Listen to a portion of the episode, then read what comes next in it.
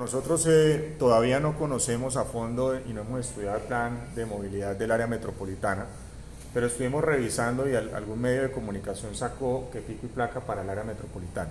Es importante decir varias cosas. Primero, desde el 2008 cuando se puso un pico y placa entre comillas momentáneo, que realmente se perduró, hemos visto un incremento del parque autocontor de más del 61%.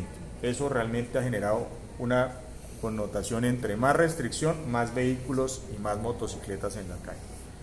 Segundo, tenemos que analizar realmente desde el punto técnico, jurídico y sostenible estos aspectos para poder garantizar cuál va a ser la afectación económica para los comerciantes. Por ahora, tener más de 12 días de restricción generaría un impacto fundamental para el sector empresarial y adicionalmente a eso hay aspectos fundamentales que tenemos que revisar, como por ejemplo el uso adecuado e integrado del sistema de transporte masivo, campañas de cultura ciudadana, la integración eh, general de las diferentes direcciones de tránsito de nuestra área metropolitana y desde luego muchos temas de espacio público, zonas marrones, zonas azules, que realmente carece todas las personas en Bucaramanga y en su área metropolitana. Así que por ahora lo que podemos decir es que es bastante eh, prematuro decir que pongan un pico y placa cuando realmente hay muchas gestiones administrativas que se pueden hacer primero antes de lesionar directamente a las personas que utilizamos vehículos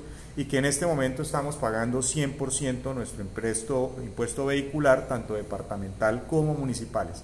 Así que vamos a entrar a concertar este tipo de medidas y obviamente en su momento, de manera técnica y argumentativa, generaremos un primer o un balance general. En este momento quiero decirles que la Junta Directiva de FENALCO y además apoyaremos con gremios técnicos para poder analizar el tema con más profundidad que como repito no conocemos a fondo en este momento. Doctor, el tema de la seguridad.